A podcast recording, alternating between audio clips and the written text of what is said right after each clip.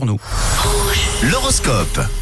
Voici les prévisions de cette euh, journée de mardi 22 août et, euh, et ça se passe pas mal. Oui, les béliers, préparez-vous à quelques changements. La nouveauté, ça fait toujours du bien. Hmm, les taureaux, ça se passe encore mieux pour vous. Tap, tap.